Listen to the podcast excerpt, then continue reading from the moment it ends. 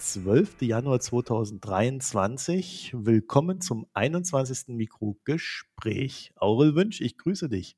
Hallo Marco, schön, dass ich hier sein darf. Ja, ich freue mich auch sehr. Das ist ein Podcast, der hat lange gegärt. Nicht nur, weil wir ihn einmal verschieben mussten, sondern auch, weil äh, du schon lange einer unserer Wunschgäste bist. Denn wir haben ja jetzt ein neues Jahr, also auch neues Glück beim Erreichen der Klimaziele und äh, du scheinst mir der ideale Ansprechpartner dabei zu sein, sich zu fragen, wie wir diese Klimaziele im Energiesektor denn erreichen können. Und deswegen vorab die Frage, damit auch jeder dich so ein bisschen einschätzen kann. Wer bist du und was machst du, Aurel? Ich bin Aurel Wünsch. Ich arbeite bei Prognos im Bereich äh, Strommarktmodellierung und, Ener Energiesysteme-Szenarien. Einige kennen vielleicht den Bericht äh, Klimaneutrales Deutschland 2045, den wir für Agora Energiewende zusammen mit ein paar anderen Instituten erstellt haben. Oder auch Klimaneutrales Stromsystem 2035. Und ich befasse mich eben beruflich damit, wie wir den Stromsektor im Speziellen und das Energiesystem im Allgemeinen wirklich Richtung Netto-Null-Emissionen bringen können in den nächsten 23 Jahren. Sind es nur noch 23 Jahre, die wir Zeit haben? Ja, das hat sich, vor ein paar Jahren war das Ziel noch 80 Prozent Minderung bis 2050, dann halt Netto Null bis 2050 und inzwischen sind wir halt Netto Null bis 2045. In der gleichen Zeit sind ein paar Jahre vergangen, also aus 30 Jahren sind innerhalb von drei Jahren dann 23 geworden. Das ist natürlich mathematisch eine ganz spannende Geschichte. Das heißt also, unser Klimaziel, äh, das hast du damit ja auch schon definiert. Ist das jetzt nur auf Deutschland bezogen? Es geht da um die CO2-Emissionen oder ist das auch ein international allgemeingültiges Ziel? Fangen wir vielleicht beim deutschen Ziel an. Das ist jetzt 2045. Seit 2021, da gab es das Bundesverfassungsgerichtsurteil, dass halt die bisherigen Ziele unzureichend sind und dann hat noch die CDU-Regierung innerhalb kürzester Zeit, ich glaube ein paar Wochen nach dem Urteil, die halt 2045 zum neuen Ziel erklärt, haben sich dabei auch sehr stark an unseren Bericht, der dann ein paar Wochen vorher rausgekommen ist, orientiert. Das war vom Timing her irgendwie perfekt mit dem Urteil. Europaweit ist weiterhin das Ziel 2050, treibhausgasneutral zu sein. Und weltweit gibt's halt jetzt kein, kein verbindliches Jahresziel, sondern eben dieses Ziel im Pariser Abkommen, dass man die Erderwärmung eigentlich unter 1,5 Grad Celsius halten möchte, mit dann noch dieser leicht aufgeweichten Variante deutlich unter 2 Grad, was oft als 1,75 Grad interpretiert wird. Und wenn man dann eben äh, schaut, was die Klimawissenschaftler sagen, kommt dort dann raus, dass wir bis 2050 CO2-neutral sein müssen in dem etwas älteren Bericht und ein paar Jahre später dann treibhausgasneutral. Wenn man sich aber anschaut, wie so die Entwicklung der letzten Jahre war, was die Emissionen angeht, würde ich auch sagen, eigentlich ist 2050 Treibhausgasneutralität dann vermutlich inzwischen auch das Aktuelle, wenn man das ernst nimmt, weil doch die Emissionen etwas höher einfach waren. 1,75 Grad. Da muss ich mir kurz helfen. Also das Ziel ist 1,5 und dann hat man dann so eine kaufmännische Rundung eingebaut. Alles unter 1,75 ist ja irgendwie immer noch 1,5 und nicht 2 oder wie? Es ist von vornherein klar gewesen, dass 1,5 sehr schwer zu erreichen ist und okay. dann hat man irgendwie noch reingeschrieben, ja, eigentlich sollte es unter 1,5 bleiben, aber solange es unter 1,75 bleibt, ist es irgendwie auch noch besser, als wenn es drüber ist. Also. ja gut, das kannst du ja natürlich dann für jeden Zehner-Schritt dann irgendwo auch ja, sagen. Genau. Ne? Oh Mann, okay. Also ihr merkt schon, das ist so ein Thema, bei dem man viel Spaß haben kann, auch wenn es wahrscheinlich eher eine traurige Entwicklung sein wird, wenn wir dann die Effekte uns auf dieser Welt angucken, die dann da das auf jeden Fall uns treuen. Ich würde trotzdem nicht den Spaß verlieren, nehmt es mir nicht übel. Sonst kann man es ja auch nicht ertragen.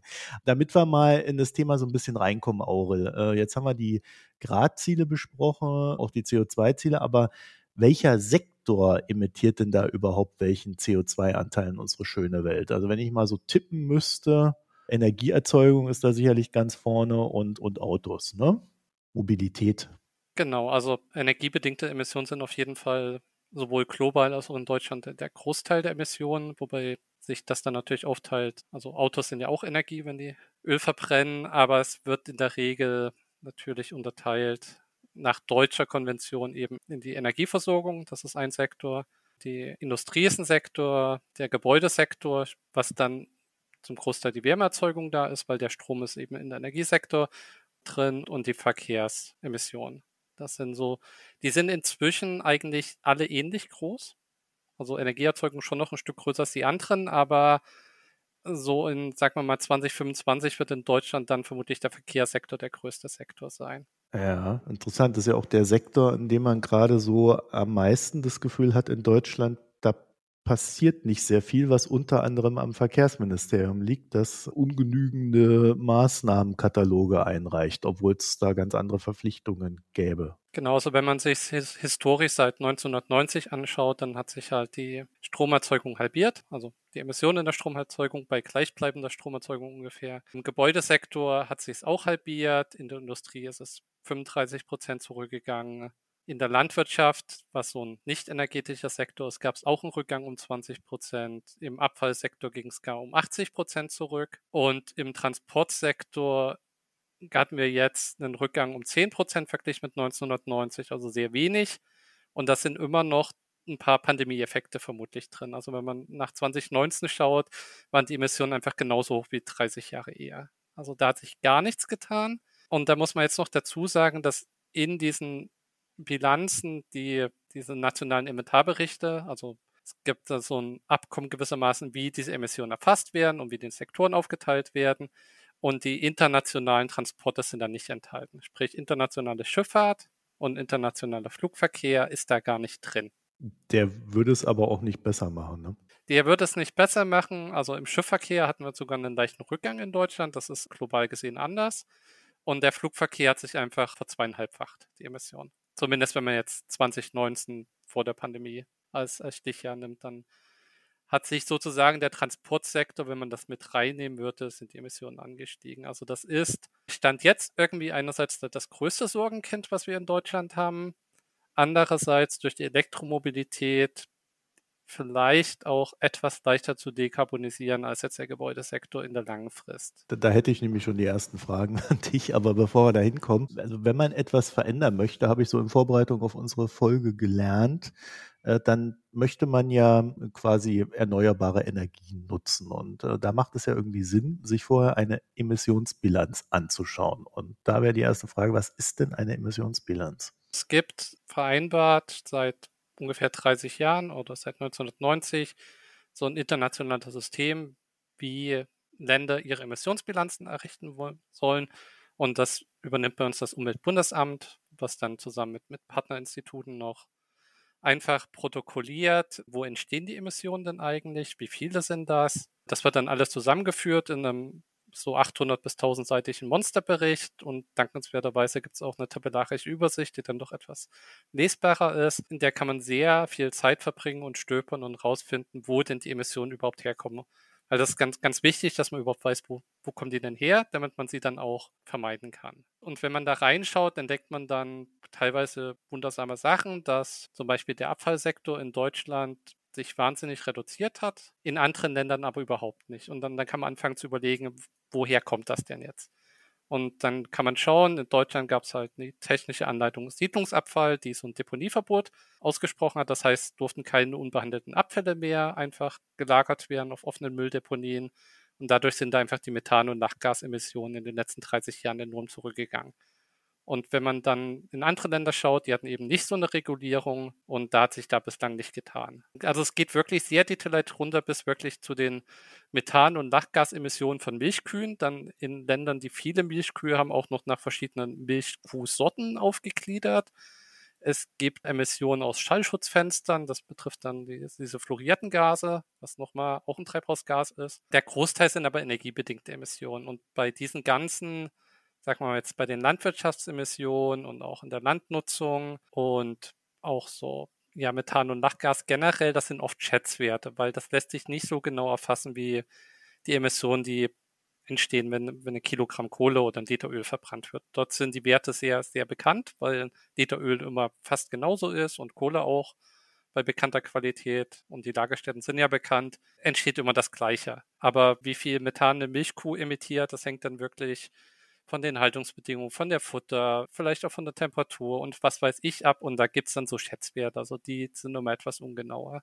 Okay, das heißt also, man kann mit so einer Emissionsbilanz äh, tatsächlich richtig arbeiten. Ne? Also da kann man richtig hergehen und sagen, okay, äh, der hat das und das gemacht, da hat, haben wir positive Effekte gesehen, da sollten die anderen das auch machen. Genau, also der internationale Vergleich ist auf jeden Fall sinnvoll, um da auch zu sehen, wo sind vielleicht noch Easy Wins. Und da würde ich zum Beispiel wirklich den Abfallsektor in anderen Ländern sehen oder auch in der Landwirtschaft, zum Beispiel in den USA, das sind irgendwie die Emissionen, die die Schweine verursachen, die sind wahnsinnig hoch. Und dann schaut man hin und okay, die haben da irgendwie so in die Stelle, das sind einfach irgendwie feuchte Gülle und das methanisiert dann vor sich hin. Und das sind so Sachen, wo du sagst, okay, das sind echt hohe Werte, äh, das sollte man eigentlich ändern. Das hat man natürlich dann als Deutschland nur begrenzt Einfluss. Aber vielleicht sieht man eben auch andere Bereiche, wo, wo Deutschland Tür liegt, das andere Länder. Kann man immer schauen, was haben die denn gemacht, um das runterzubekommen. Wenn das alle sehen, ist ja dann der Anreiz schon da, auch diese tiefhängenden Früchte dann auch einfach mal abzuernten, um seine eigene Bilanz aufzubessern. Und politisch will man ja schon auch glänzen. Und wenn da nicht allzu hohe Kosten da für die Schweinebauern dahinter stehen, dann setzt man sowas mal kurz um. Ne? Einerseits ja, andererseits ist, glaube ich, damit gewinnt man in den USA nicht unbedingt eine Wahl, dass man sagt, man hat irgendwie die Schweinestellemission verringert. das ist leider so. Und was auch ein Problem ist, und deswegen ist Ordnungsrecht an der Stelle eben durchaus sinnvoll, dass es jetzt anders als CO2-Emissionen durch diese Messunschärfe und Schwierigkeit der Erfassung sich nicht lohnen würde, das jetzt in ein Emissionshandelssystem einzugliedern. Also wir haben ja den europäischen Emissionshandel für Kraftwerke und große Industrieanlagen und noch diesen Brennstoffemissionshandel seit ein paar Jahren jetzt für, für Kraftstoff und Heizöl etc. Aber Landwirtschaft ist nach wie vor nicht erfasst und ja, diese ganzen Methan- und Lachgasemissionen, die eben auch bei Kraftstoffverbrennung entstehen, in geringerem Maße sind nicht mit drin, weil die Erfassung einfach viel zu aufwendig wäre und wenn man dann mit Schätzwerten anfängt, dann würden die Leute immer protestieren, dass ihre Kurve weniger emittiert. Und deswegen ist dort einfach Regulierung über Ordnungsrecht äh, dann doch der Weg, der, der geht. Okay, aber wo wir ran müssen, ist die Energieerzeugung und äh, die Mobilität. Also das sind so diese beiden Sektoren, wo man sagen kann, äh, wenn wir das in den Griff kriegen irgendwie, dann haben wir schon mal einen großen Teil des Weges geschafft, oder? Genau, also ich würde sagen, Industrie und auch die Wärmeerzeugung im Gebäudebestand gehört da noch mit dazu. Mhm. Industrie und besonders Abfall sind eher so, so Nischenthemen, würde ich sagen. Also ist auch wichtig, dass da was passiert, mhm. aber das ist jetzt nicht, nicht kriegsentscheidend sozusagen. Und bei der Landwirtschaft wird man auch nie auf Null Emissionen kommen können, weil einfach Böden emittieren, wenn man die düngt, Lachgas und auch Methanbildung gibt es da und die Viehzucht, das kriegt man einfach nicht komplett weg. Und das ist aber auch gar nicht schlimm, weil da ein gewisses Emissionslevel auch okay ist. Also wir sind jetzt auf einem Niveau in Deutschland, von, was Methanemissionen angeht, die ja größtenteils aus der Landwirtschaft kommen, dass, wenn man das global hochrechnen würde, eigentlich schon das Ziel für 20 50 erreicht, beziehungsweise drunter liegt. Also Methanemissionen sind bei uns kein Problem, ist in anderen Ländern anders. Entweder weil sie sehr viel Viehzucht haben oder Reisanbau oder eben auch Öl- und Gasförderung. Und das ist vielleicht dann noch ein Punkt in dieser internationalen Vereinbarung, wie das bilanziert wird, wird immer so bilanziert, dass die Emissionen im eigenen Land erfasst werden. Das heißt, wenn wir jetzt Erdgas importieren, sind die Förderemissionen in dem Land, was es exportiert hat. Ja, das ist ja auch eine der Schwächen des äh, Kapitalismus, dass man auf diese Weise Kosten externalisieren kann. Und wenn dann halt so ein Ölförderland sich einfach nicht drum schert, was da so passiert bei der Ölförderung oder Gasförderung, ja, dann hat man dann auch nur noch begrenzt Eingriffsmöglichkeiten, außer zu sagen, man äh, nimmt halt kein Gas ab, was jetzt aber auch nicht der Weg ist, der politisch gegangen worden ist in den letzten genau, Jahren. Genau, dann kann man entweder über, über Verbote, über Zölle, über Carbon Border Adjustment könnte man das immer noch regulieren, aber es ist halt erstmal aus deutscher Sicht hat man keinen Anreiz, irgendwie dann einen Porteur zu wählen, der da irgendwie niedrigere Emissionen hat. Und das, was du gerade gesagt hast, sind ja teilweise extrem langwierige Themen, äh, da etwas umzusetzen und gleichzeitig diese Vergeltungsmaßnahmen, die einem dann treuen, äh, äh, irgendwie auszuschließen oder wegzuverhandeln oder sonst noch was. Also das sehen wir ja gerade bei dieser Border Adjustment Tax, ne? Genau, also das ist immer, immer mit großen Spannungen verbunden. Also um das kurz zu erläutern, das ist eine, eine Steuer, die, wenn jemand etwas in die EU importieren würde, würde er dann quasi so eine Art äh, CO2-Steuer bezahlen, um die, die Sauerei, die er da erzeugt, äh, irgendwie in, in, Geld umzumünzen und dadurch einen Anreiz zu setzen, das äh, zu verändern. Genau, ausgenommen werden Länder, die ein ähnliches System haben. Ja. Also wo es dann schon bepreist ist und es ist zurzeit begrenzt auf sehr wenige Produkte. Also Stahl ist drin, äh, Strom ist drin, obwohl Strom, Exporte, Importe außerhalb des ETS, ich weiß nicht, betrifft vielleicht die Türkei und ein bisschen, ich glaube, es gibt ein Kabel zwischen Spanien und Marokko, aber das, das sind eher Kleinigkeiten und Düngemittel sind, glaube ich, noch mit drin.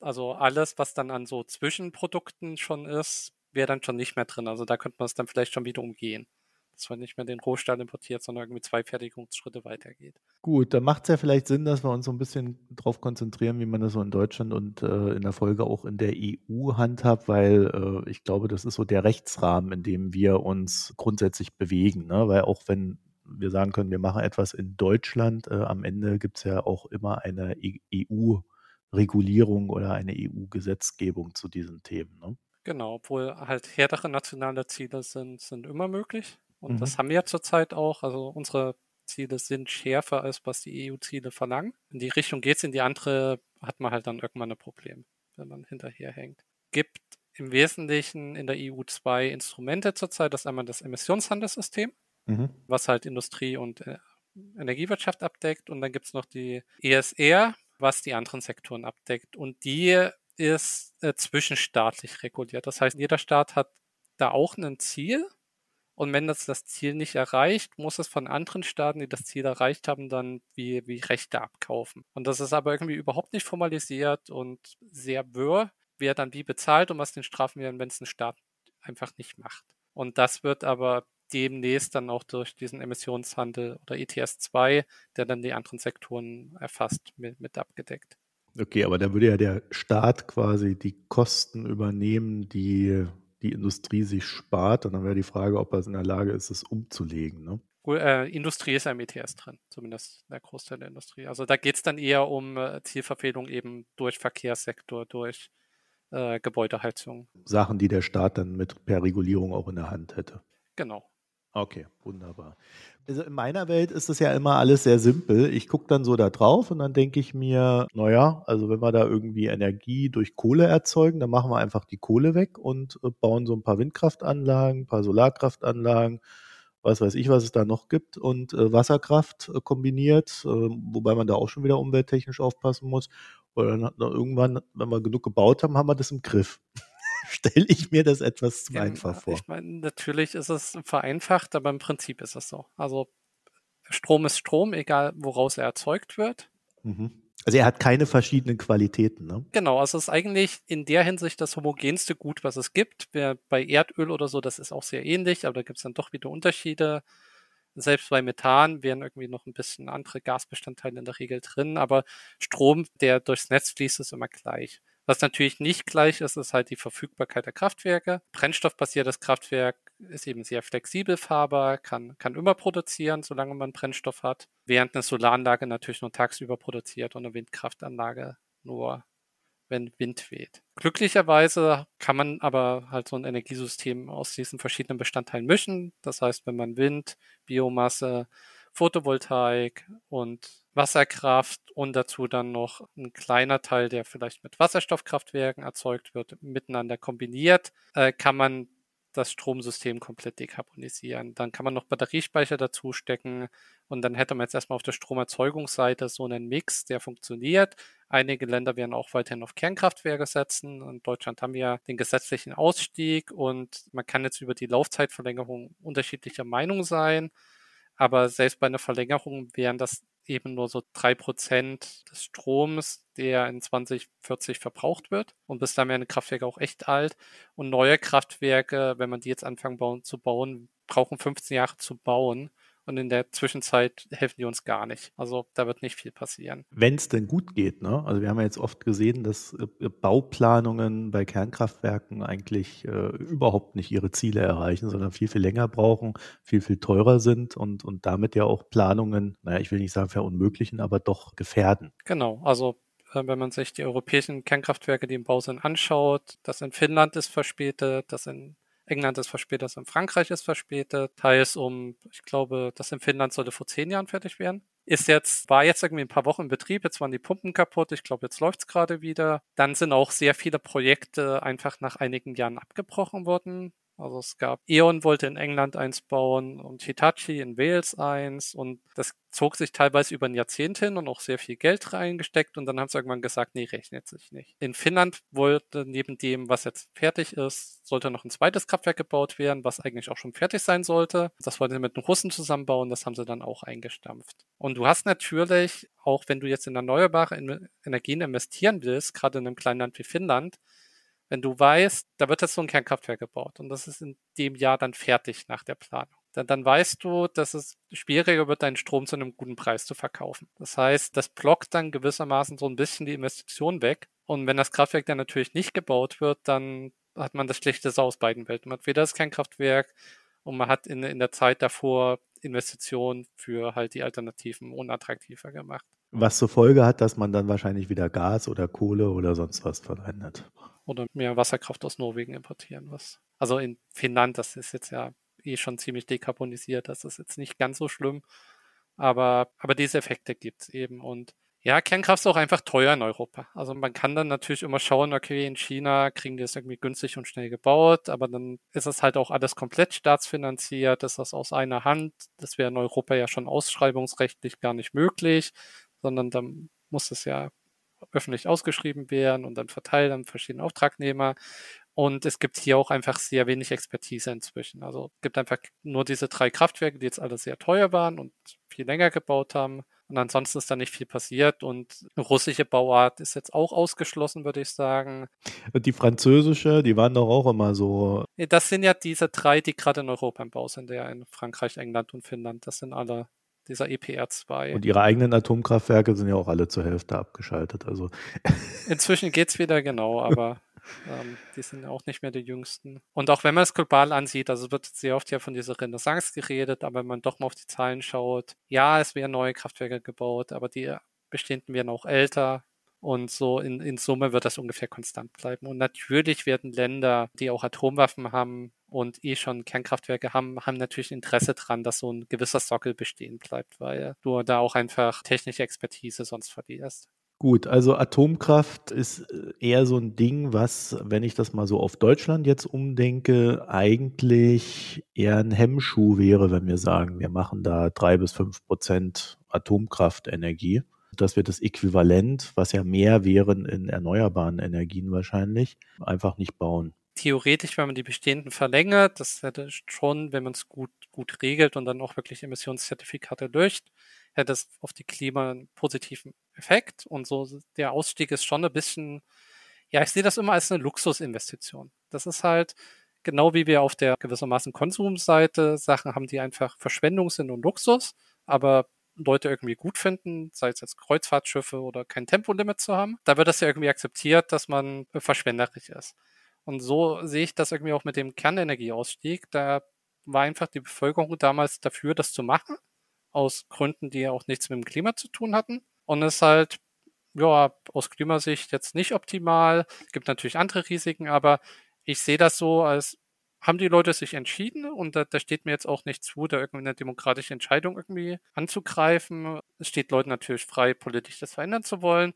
Aber ich sage da, das ist die Gesetzeslage und dann ist das so. Es bringt jetzt ja auch nichts, über Energiesysteme zu reden, die, die keine Akzeptanz haben. Das heißt also, wir werden in Deutschland höchstwahrscheinlich auf Wasserkraft, auf äh, Solar, auf Wind. Biomasse ist noch, ist noch ganz praktisch. Das ist auch nicht ein Riesenanteil, aber ist halt so eine gewisse Grundlast oder auch ein bisschen flexibilisierbar, dass sie einspringen kann. Ähm, dazu ist noch wichtig halt eben diese Wasserstoffkraftwerke oder vorübergehend eben auch Gaskraftwerke, die dann diesen Ausgleich schaffen können. Haben wir denn die Techniker für diese Wasserstoffkraftwerke schon? Es gibt grundsätzlich Wasserstoffmotoren, auch schon wirklich, die zur Stromerzeugung gedacht sind, äh, die mit 100% Wasserstoff funktionieren. Es gibt auch schon Versuchsturbinen, die mit 100% Wasserstoff funktionieren.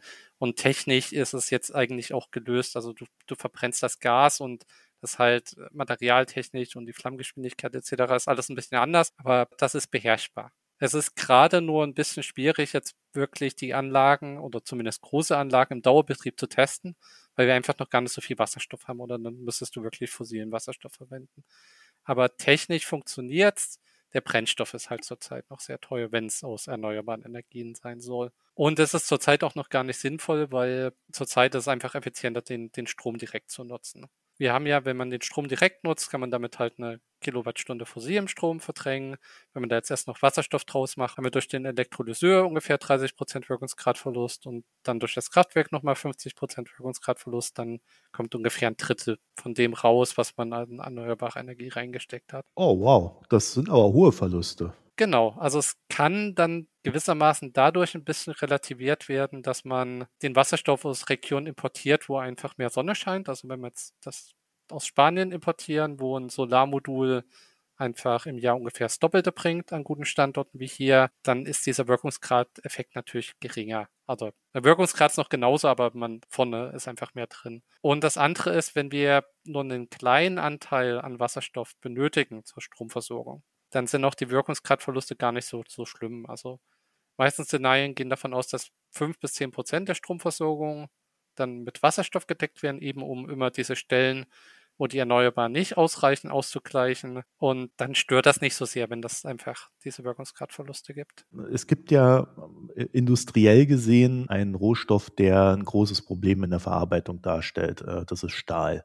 Bei Stahl äh, brauchst du halt hohe Temperaturen und ähm, ja, das kriegst du am effizientesten bisher halt über Kohle äh, und sonstiges hin. Und die Lösung war ja immer zu sagen, wir brauchen dann Wasserstoff, um den Stahl dann verarbeiten zu können. Bislang wird äh, Stahl, also Primärstahl, halt mit, mit Koks reduziert. Das heißt, man zieht aus dem Eisenerz mit dem Koks dann den Sauerstoff hinaus, weil das der Kohlenstoff aus dem Koks mit dem Sauerstoff, der im Eisenoxid drin ist, halt verbindet.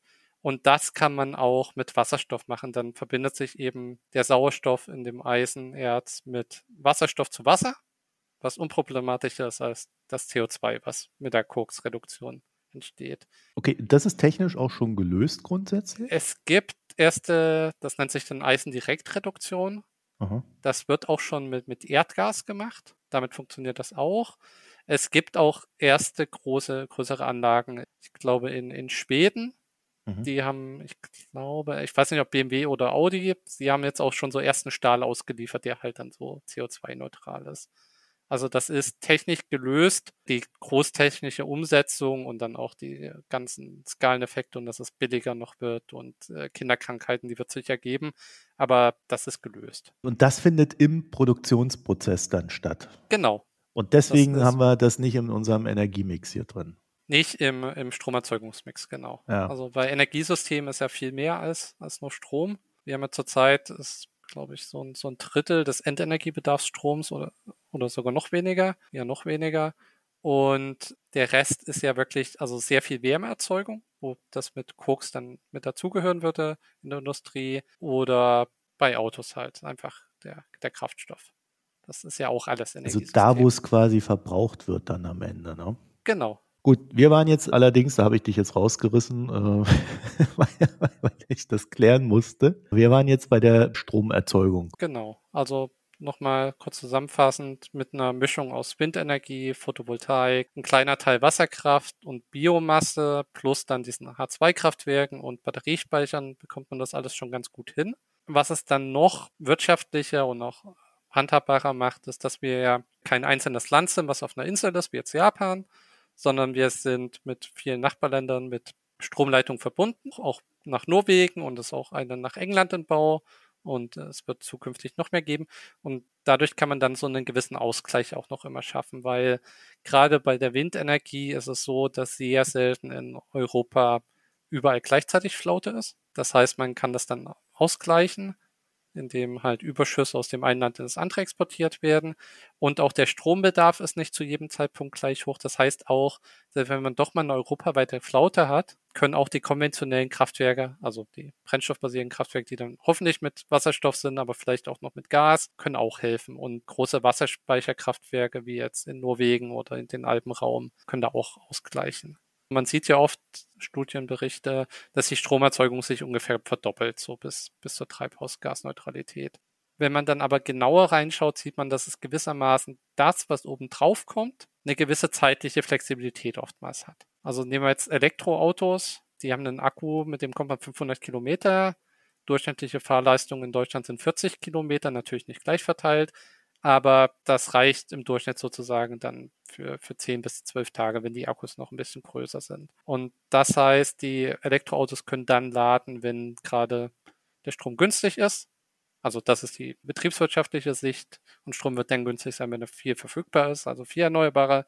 Und nur die Leute, die wirklich irgendwie Tank ist fast leer oder Akku ist fast leer und müssen dringend irgendwo hin. Die laden dann natürlich auch, wenn der Strom knapp ist. Aber das betrifft ja nur einen Teil der Leute. Mit den Wallboxen, gerade nachts über, kann man das halt eben auch über die ganze Nacht strecken, weil wenn man irgendwie abends zu Hause ist und am nächsten Tag erst wieder losfahren muss, ist es einem egal, ob das Auto irgendwie zwei Uhr nachts geladen ist oder sechs Uhr morgens, wenn man wieder losfährt. Und das ermöglicht eine Flexibilität. Andere große zusätzliche Stromverbraucher sind Wärmepumpen die haben auch eine gewisse zeitliche Flexibilität, einfach dadurch, dass man sie einerseits mit einem Wasserspeicher verbinden kann. Das heißt, man erhitzt das Wasser dann zu dem Zeitpunkt, wenn halt, also mittags, wenn Sonne scheint oder auch wenn viel Wind weht und kann dann dieses warme Wasser nutzen für die Heizung in Situationen, in denen einfach der Strom teurer ist. Also zu den Maßnahmen gehört auch, dass die Energienutzung besser gesteuert wird als bisher. Ne? Also gestern hat zum Beispiel Microsoft bekannt gegeben, dass sie die Xbox-Updates jetzt nur noch irgendwie nachts ausfahren wollen. Wahrscheinlich machen so. sie es für Windows dann auch, aber weiß ich nicht, die meisten haben ja im PC aus. Einfach weil dann der weil dann der regenerative Energieanteil am höchsten ist des Nachts. Okay, also ist das die Begründung. Also bei, bei Rechenzentren und Machine Learning oder so kann ich das nachvollziehen. Bei Updates klingt das ein bisschen weit hergeholt, aber gut. Genau, also Flexibilisierung des Strombedarfs hilft. Also es ist einfach alles, was hilft, ja, dieser dargebotsabhängige Erzeugung von Wind und, und PV besser mit dem Verbrauch in Einklang zu bringen hilft. Das können Batteriespeicher sein, aber es kann eben auch diese flexiblen Verbraucher sein. Und mhm. neben Wärmepumpen und Elektroautos ist halt eben auch Elektrolyseure, die Wasserstoff herstellen, durchaus ein großer Posten. Und die werden natürlich nur dann laufen, wenn genug regenerativer Strom da ist, weil in dem Moment, wo ein Elektrolyseur Wasserstoff erzeugt und dafür ein Wasserstoffkraftwerk läuft, äh, vernichtest du einfach nur Wasserstoff. Also das ist ja durch die Wirkungsgradverluste wäre das völliger Quatsch. Es kann Situationen geben, in denen, wenn man das jetzt auf Deutschland betrachtet, dass beides gleichzeitig trotzdem passiert, weil es zum Beispiel Netzengpässe gibt. Also sprich, man würde diesen erneuerbaren Strom sonst gar nicht in den Süden bekommen, wo das Wasserstoffkraftwerk läuft und dann läuft halt im Norden Elektrolyseur. Aber das ist ja dann auch immer noch besser, als das ganz zu verschwenden. Wie ist denn das Ganze bei der Erzeugung des Stroms? Also wir haben jetzt zwar die, die, äh, sagen wir die Felder aufgeführt, äh, wo man den herbekommt, aber ähm, da gibt's ja durchaus noch Fragezeichen. Ne? Also da gibt's auch Ansprüche, dass äh, die Leute sagen, okay, ich würde mir gerne so eine Solaranlage aufs Dach äh, schrauben und äh, wenn ich irgendwie nicht daheim bin und keinen Strom verbrauche, dann soll das einfach ins Energienetz eingespeist werden. Ist aktuell, glaube ich, gar nicht so richtig möglich, weil äh, dazu diese Smart Meter und der ganze Kram fehlen, dass man das alles nicht so richtig messen kann. Also da gibt's ja durchaus noch viele Fragezeichen und Dinge zu klären, oder? So, und an der Stelle haben wir uns etwas vertan, weswegen wir beschlossen haben, die Antwort hier nochmal einzusprechen. Das als kleiner Transparenzhinweis. Aurel, Du bist dran. Bei privaten Solaranlagen ist es in Deutschland so, dass es da zwei verschiedene Vergütungsmodelle gibt. Zum einen das, was ich als Standard bezeichnen würde. Dort kann man den Strom selber verbrauchen und muss dann sozusagen nichts bezahlen für den eigenerzeugten Strom und bekommt für das, was man nicht selber verbrauchen kann, ähm, dann die sogenannte Einspeisevergütung die natürlich niedriger liegt als die Ersparnis jetzt von, von dem eigenverbrauchten Strom, aber immer noch nicht ganz niedrig ist. Und dann gibt es das Modell des, des sogenannten Volleinspeisers. Dort hat man eben nicht mehr diesen Eigenverbrauch, der seinen Netzbezug verringert, sondern man speist einfach komplett alles ein, was die Anlage erzeugt. Und dafür ist dann der Vergütungssatz etwas höher. Welches der Modelle sich, sich mehr für Privatkunden lohnt, hängt, hängt dann stark davon ab, wie groß ist die Anlage und wie groß der, der eigene Stromverbrauch gibt doch Leute, die haben einen sehr niedrigen eigenen Stromverbrauch, zum Beispiel kein Elektroauto, keine Wärmepumpe und vielleicht auch kein Aquarium und so. Also kennen Leute, die kommen mit 800 Kilowattstunden im Jahr aus. Gerade wenn man äh, auch keine Kinder hat und dann vielleicht äh, nicht so viel Homeoffice macht, da kann das Volleinspeisungsmodell attraktiv sein. Wenn man ein Elektroauto hat und Wärmepumpe oder vielleicht auch einen Batteriespeicher, dann wird in den seltensten Fällen das günstiger sein als das Modell mit dem Eigenverbrauch. Dann war es das mit unserem Einsprecher. Dir, Aurel, vielen Dank, dass du dir nochmal die Zeit genommen hast. Und wir machen jetzt weiter im Text. Ist es denn sinnvoll, das so aufzubauen oder sollte man da nicht lieber äh, auf die einfach die großen Sachen setzen, die, die dann den Strom erzeugen und verteilen? Dachphotovoltaik hat schon den Vorteil, dass sie eben die Netze entlasten oder nicht belasten. In dem Sinne, dass ja der Verbrauch dort auch anfällt, wo die Stromerzeugung ist. Und gerade wenn man das mit Batteriespeichern dann zu Hause verbindet, kann man ein Eigenheim ganz gut wirklich zu einem hohen Anteil autark versorgen.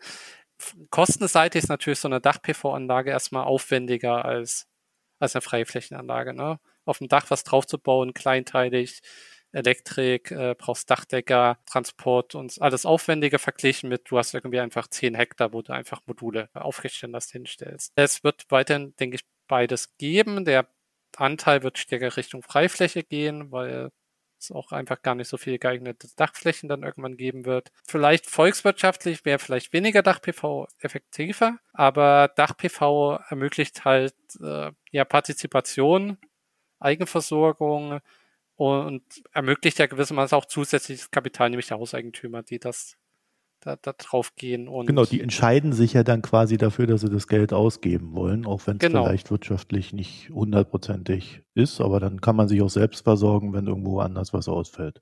Genau, oder ich würde sogar sagen, also aus betriebswirtschaftlicher Sicht oder jetzt aus Konsumentensicht ist es in der Regel auch wirtschaftlich, eben weil Netzentgelte und anderes und diese Steuern und sowas wegfallen. Aber so eine eigene Windkraftanlage wird sich ja niemand ins Nee, es, es gibt diese Mikrowindanlagen, also ja. da gibt es auch einen Markt für, die sind aber in der Regel einfach nur Geldverschwendung.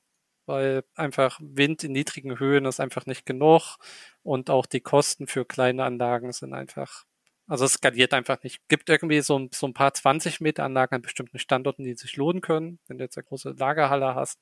Aber das ist eine absolute Nische und wird jetzt nichts sein, was, was sich durchsetzt. Also es wird einfach auf sehr viel Dach-PV, Freiflächen-PV und dann eben diese großen Windparks hinauslaufen. Okay, also der große Dezentralisierungstraum, den mancher da hat, der lässt sich wohl dann nicht so umsetzen, ne?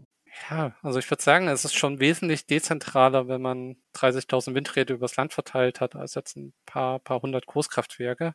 Und dazu, sagen wir mal, vielleicht 150 Gigawatt PV, also die dann 150 Terawattstunden Strom im Jahr erzeugen, auf Dächern stehen, ist schon dezentral. Und gerade auch Batteriespeicher werden der dezentral vorhanden sein, gerade wenn dann auch, und das ist ein ganz großer Hebel eigentlich, die Elektroautos auch als Batteriespeicher genutzt werden können. Da sind ja eben so große Batterien drin, die 23 Stunden am Tag im Durchschnitt rumstehen und die man zumindest einen kleinen Teil davon wunderbar ins Energiesystem einbinden könnte und die Leute daran eigentlich auch noch Geld verdienen. Das wäre nämlich meine Frage. Also der Batteriespeicher ist definitiv das Ding, wo man sagen kann, da lohnt sich dezentral zu agieren, weil aktuell sind die Batterien ja nicht naja, ich sag mal, es ist jetzt nicht so ausgereift, ne? Also da brauchen wir wahrscheinlich noch ein paar Technologiesprünge. Aber äh, über die Autos könnte man das dann vielleicht zu einem merklichen Teil regeln. Genau, also man wird damit auch nicht über eine Dunkelflaute oder Saisonalspeicher kommen. Was ist eine Dunkelflaute? Eine kalte Dunkelflaute ist eine Situation, in der es gleichzeitig sehr kalt ist, die erneuerbare Erzeugung sehr niedrig ist, weil es im Winter ist, sprich dunkel, wenig Photovoltaik, auch tagsüber. Und eine Flaute heißt Windstille, kaum Windkrafterzeugung. Das ist eine herausfordernde Situation für dieses Stromsystem, besonders dann, wenn es regenerativ ist. Das bedarf immer einer gesonderten Betrachtung in diesen gesamten äh, Energiesystemszenarien, um zu schauen, wie viel von diesen Reservekraftwerken oder Regelbahnkraftwerken braucht man denn, um auch über zwei Wochen dann so hinzukommen, dass man keinen Stromausfall hat. Weil es gibt ja oft, gerade in den Social Media, kommen dann Leute mit, na, ihr wisst aber schon, dass irgendwie nachts die Sonne nicht scheint und äh, der Wind nicht, ne? Und natürlich ist in jedem seriösen Energiesystem-Szenario so eine Situation betrachtet, in der Regel auch noch ordentlicher Puffer drauf. Und dann muss man auch noch dazu sagen, wenn jetzt aller 20 Jahre mal, weil doch irgendeine absolute Extremsituation ist, weil man ein paar Stunden eine Situation hat, wo jetzt in der Modellierung rauskäme, in, da fehlen uns irgendwie, fehlt uns 0,1 Prozent des Strombedarfs. Oder vielleicht auch ein Prozent des Strombedarfs. Dann ist das in der Realität auch noch überhaupt kein Problem bei Industriebetriebe wie jetzt Elektrostahl, die die können auch mal ihre Produktion reduzieren. Oder es gibt sogar direkt so einen Regelenergiemarkt, wo große Industriebetriebe einfach drin sind und dann für sehr hohes Geld einfach ihre Produktion vermindern. Mhm. Das wird meist auch mit abgebildet, aber selbst wenn man darüber noch hinausgeht, könnte man dann immer noch an anderer Stelle einfach ein bisschen Strom sparen. Haben wir jetzt ja auch gesehen, dass in einem bestimmten Bereich geht das. Also da wird auch sehr viel Panikmache gemacht mit irgendwelchen Extremsituationen.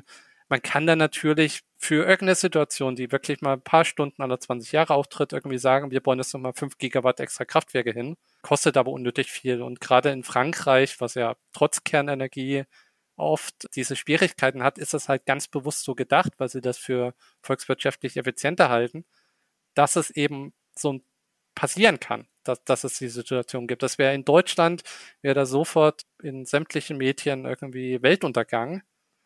Während es in Frankreich halt ganz normal ist, dass man diese Lastunterdeckung hat. Wie ist denn das bei den erneuerbaren Energien mit deren Erzeugung? Also wir haben ja einen gewissen Strombedarf, das wäre so quasi die 100 Prozent, das ist das, was wir an Strom brauchen. Schwankt dann immer so ein bisschen rum und dann wissen wir aber auch, die erneuerbaren Energien schwanken. Und das ist ja so ein Argument, was ich immer höre, ja, aber dann müssen wir ja 500, 600 Prozent quasi über diesen 100 Prozent Strom erzeugen, damit wir auch sicher Strom haben so 500 bis 600 Prozent ist dann wirklich in einer Welt, in der man vielleicht nur Wind und PV hat und all die anderen Bestandteile nicht. Sonst schwankt jetzt die Erzeugung, also bei Photovoltaik würde ich sagen, um weniger als 10 Prozent im Jahr. Also ist jetzt nicht so, dass im Jahresverlauf oder zwischen verschiedenen Jahren das groß sich ändert. Bei Wind sind es vielleicht 20 Prozent zwischen einem sehr schlechten und einem sehr guten Jahr. Und eben dieser Ausgleich, also worauf das vermutlich hinauszielt, ist eben diese Beispiel Dunkelflaute, wo man sehr wenig hätte und dann wirklich utopisch viel bräuchte, aber dafür hat man dann eben diese Wasserstoffkraftwerke. Dort kommt dann auch das Argument, na, aber das Backup ist ganz teuer. Da klingt erstmal intuitiv dieses, ja, was soll das denn, den ganzen Wind- und PV-Anlagen zu bauen? Dann brauchen wir irgendwie trotzdem ein riesiges Backup. Fast, fast 100 Prozent. Also erstmal braucht man nicht wirklich 100 Prozent, weil ein Teil, wie gesagt, Wasserkraft, Biomasse, Flexibilität, Austausch mit dem Ausland, Lastreduktion und dann ist aber das Entscheidende, dass diese Kraftwerke recht günstig sind. Also wenn wir das jetzt mal vereinfacht ausrechnen, dass ein Wasserstoffkraftwerk pro Gigawatt Leistung dann aufs Jahr runtergebrochen bei einer Lebensdauer von, von 40 Jahren kostet ungefähr 60 Millionen Euro pro Gigawatt. Das heißt, selbst wenn wir 100 Gigawatt, was schon doppelt so viel ist, wie man eigentlich braucht, einfach hinstellen würde. Dann wären das 6 Milliarden, was das im Jahr kostet. Und wenn wir das dann auf diesen Stromverbrauch von 1000 Terawattstunden runterrechnen, sind wir bei 0,6 Cent auf die Kilowattstunde, was das kostet. Das ist einfach ein Wert, ja, der ist größer als null, aber der ist jetzt auch kein Gamechanger. Und wenn man das etwas, also das ist jetzt schon eigentlich völlig überdimensioniert. Aber ich nehme gerne diesen zu hohen Wert, damit nicht andere kommen, na, aber du sagst 50 und eigentlich sind es noch 60, da sage ich, ja, nehmen wir, rechnen wir es mit 100 und stellen dann fest, dass es immer noch nicht so problematisch ist. Und natürlich müssen diese Kraftwerke dann ja auch manchmal Strom erzeugen und das ist der eigentliche Kostenpunkt. Aber selbst wenn wir jetzt sagen, dass mit sehr hohen Wasserstoffkosten gerechnet, die 10% des Stroms erzeugen, dann kommt da nochmal 4 Cent ungefähr obendrauf wenn man das gewissermaßen diese Absicherung jetzt nicht über, über den Markt und Merit Order machen würde oder schon dort macht, aber die Finanzierung darüber dann über eine Umlage läuft, würde das Backup bei vier bis fünf Cent liegen, was auf den Strom draufkommt, was vergleichbar mit der EEG-Umlage ist, die es jetzt nicht mehr gibt. Wir wissen jetzt aber nicht, wie der Strompreis dann aussehen wird, wenn wir komplett umgestellt hätten auf erneuerbare Energien und Co. Also ich, oder er sollte ja eigentlich billiger als jetzt sein, oder? Es kommt dann immer ein bisschen drauf an, wer welche Kosten trägt. Wir können uns den Großhandelsstrompreis anschauen. Mhm. Der wird vermutlich eher sinken, dadurch, dass einfach ja, Wind und PV keine Grenzkosten haben, weil sie ja keinen Brennstoff verbrauchen. Andererseits hast du eben dadurch, dass du diese flexible Nachfrage hast, wie, wie Batteriespeicher, wie Elektroautos, wie Elektrolyseure, haben die eine Zahlungsbereitschaft auf der anderen Seite. Und wir werden sehr wenige Situationen haben, in der das Angebot an Photovoltaik oder an Erneuerbaren so hoch ist, dass damit auch diese ganzen flexiblen Verbraucher immer gedeckt werden können. Gerade Elektrolyseure, wenn der Strompreis hier niedrig ist über viele Stunden, da würde man mehr Elektrolyseure bauen, weil man dann billig Wasserstoff produzieren kann.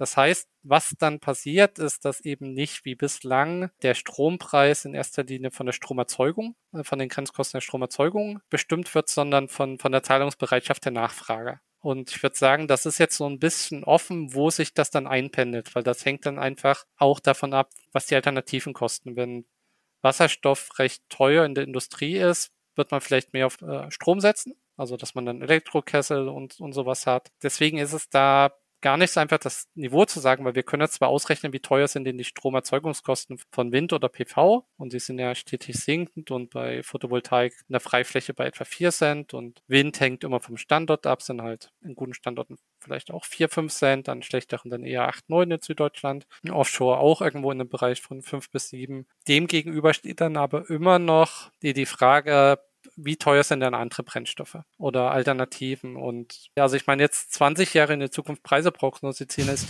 wesentlich schwieriger als die Kosten. Also bei ja. den Kosten, da gibt's einfach äh, Technologie, Hochlaufpfade, man hat Lernraten, äh, man kann auch schauen, wo, wo es jetzt ist und davon ausgehen, teurer wird es zumindest nicht. Wir können das abkürzen. Ich wollte eigentlich nur eine Indikation. Ich wollte jetzt eigentlich, am, am liebsten hätte ich jetzt gehört, ja, das ist eigentlich billiger als jetzt oder äh, im Bereich von jetzt. Ne? Es, wird, es wird ähnlich eh teuer sein wie jetzt. Ja, okay, also es wird nicht billiger, weil mancher hat ja äh, immer so die Fantasie gehabt, dass wenn das dann mit dem Solar mal läuft und dem Wind, dann ist das alles so billig herzustellen, dass dann natürlich auch der Strompreis entsprechend preiswert wird. Aber dann gibt es dann halt noch die weiteren Faktoren dazu. Aber dann gäbe es ja auch weiterhin den Anreiz, wenn es denn möglich ist, die Autarkie zu versuchen. Ne? Ja, oder zumindest Eigenversorgung über, über Dach-PV. Dann kommen wir mal zur Industrie. Ich habe ja den Stahl schon mal vorweggenommen, ähm, aber es gibt ja noch weitere Felder, in denen Stromerzeugung gebraucht wird. Also mir persönlich fällt jetzt äh, Glas als erstes ein. Das ist ja auch gerade aktuell ein großes Thema gewesen. Beziehungsweise nicht unbedingt Strom erzeugen. Also man kann es elektrisch machen, aber oft wird es einfach über die Verbrennung von Gas oder anderen Brennstoffen. Oder dann Wasserstoff, ne? Wie oder dann Wasserstoff, genau. Ja. Glasindustrie ist ein nicht ganz kleiner Posten, dann ist die Papierindustrie ist auch nicht ganz wenig. Dort sind die Temperaturen, die man braucht, gar nicht so hoch. Also das ist irgendwo ein Temperaturniveau um die 100, 150 Grad. Und dort wird man mit Großwärmepumpen ziemlich effizient die Temperaturen erstellen können. Das heißt, dort dann elektrischen Strom effizienter nutzen, statt zurzeit wird das halt sehr viel mit Gas gemacht. Dann hat man noch äh, die Zementindustrie. Dort ist es ein bisschen anders, weil neben den energiebedingten Emissionen hast du auch einfach Emissionen, die dadurch entstehen, dass wenn du den Zement ja herstellst, dadurch, dass da aus dem Calcium einfach oder aus diesem Gestein wird dann CO2 freigesetzt. Einfach bei der Zerkleinerung. Und diese Emissionen wegzubekommen, ist zurzeit technisch eigentlich nicht möglich. Was man machen kann, ist mit einer CCS-Anlage, also einer Kohlenstoffabscheidung, diese Emissionen einfangen und dann geologisch zu lagern.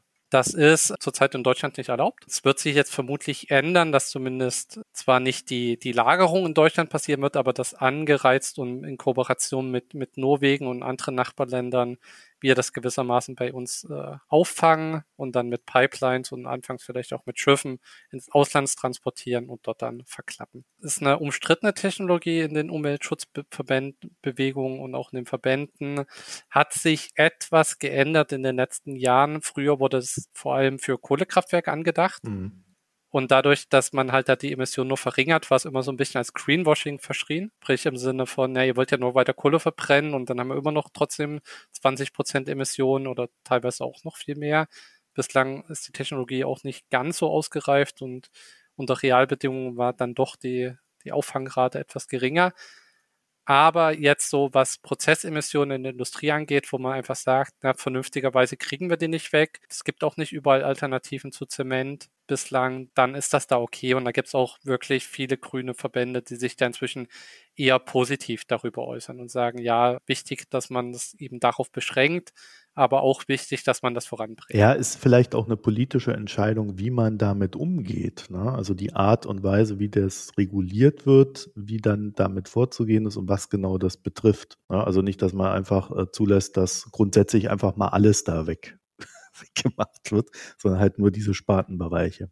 Genau, und ich meine, ich würde jetzt sagen, dadurch, dass wir Kohleausstieg haben, ist zumindest bei Kohlekraftwerken ist völlig klar, da wird es nicht passieren. Bei Gaskraftwerken rechnet sich vermutlich auch einfach gar nicht. Ist aber in anderen Ländern teilweise anders. Also in England wird durchaus erwogen, bei Gaskraftwerken das so zu machen, statt dann halt auf Wasserstoff zu setzen. Ich meine, die Anlagen sind auch nicht billig, man hat da Wirkungsgradverlust und alles. Im Endeffekt ist es wenn man das bei Erdgaskraftwerken macht, eigentlich fast das gleiche wie sogenannter blauer Wasserstoff. Macht man aus Erdgas Wasserstoff und bei dem Produktionsprozess wird das CO2 abgeschieden, also am Anfang der Kette. Wenn man das jetzt in Erdgaskraftwerken macht, würde man es nach der Verbrennung abscheiden. Also es ist eigentlich ein ähnlicher Prozess und inzwischen ist ja Deutschland auch ein bisschen offen dazu, blauen Wasserstoff aus Norwegen zu importieren.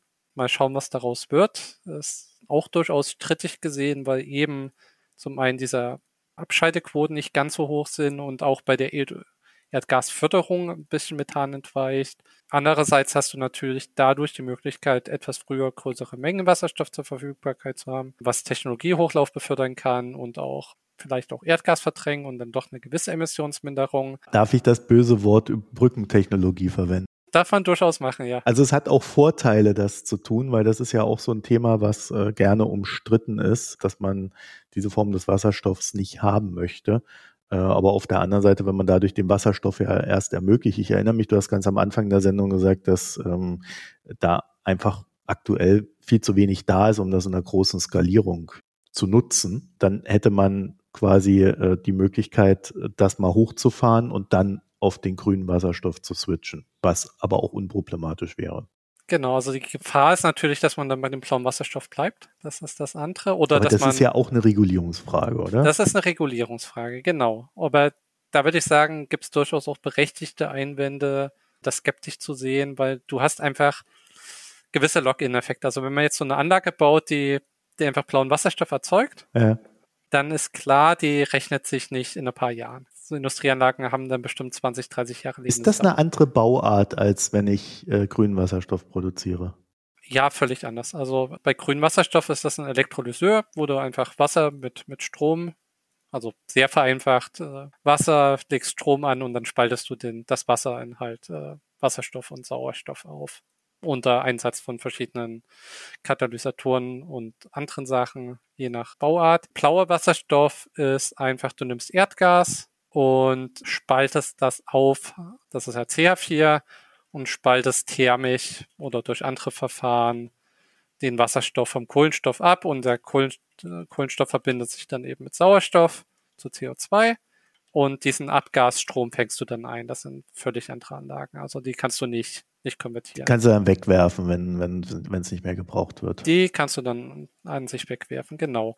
Und dann ist natürlich die Gefahr, wenn du jetzt mit Norwegen so eine Vereinbarung schließt, selbst wenn du das in deinem Land dann verbietest, das zu verwenden, dass Norwegen dann woanders hin exportiert. Norwegen ist generell, was das angeht, vermutlich der am wenigsten problematische Partner, weil Norwegen selber eine sehr strenge Regulierung hat, was auch diese Emission bei der Förderung angeht. Aber wenn man jetzt anfangen würde, blauen Wasserstoff aus Ländern, wo das vielleicht nicht so ist, zu importieren, wo du dann auch noch höhere Transportemissionen hast, weil es eben nicht über, über eine Pipeline transportiert wird, sondern über, über einen Schiff, der das dann vielleicht mit halt Schweröl fährt. Die Energiedichte von Wasserstoff ist eben nicht, nicht so sonderlich hoch, dass dann doch beträchtliche Emissionen auftauchen, die dann in dieser Treibhausbilanz gar nicht auftauchen. Weil das hatten wir ja vorhin, internationale Schifffahrt ist nicht drin. Also die ist drin, aber wird nicht äh, drauf addiert. Wen hätten wir denn da? Katar, Saudi-Arabien, das sind doch die äh, potenziellen USA.